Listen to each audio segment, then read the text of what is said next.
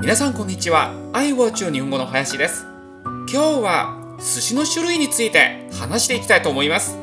え皆さん寿司を食べたことがありますか？もちろんありますよと答える人が多いと思いますが、えー自分が食べたお寿司は何寿司なのか知っていますか？じゃあ今日は私と一緒に絵を見ながら皆さんのよく食べるお寿司の種類を勉強していきましょう。はいじゃあ一つ目は握り寿司です。握り寿司。二つ目は巻き寿司です。巻き寿司。三つ目はいなり寿司です。いなり寿司。四つ目は軍艦巻きです。軍艦巻き。はい皆さんいいですか？じゃあ今日はこれでおしまいです。皆さんありがとうございます。またお会いしましょう。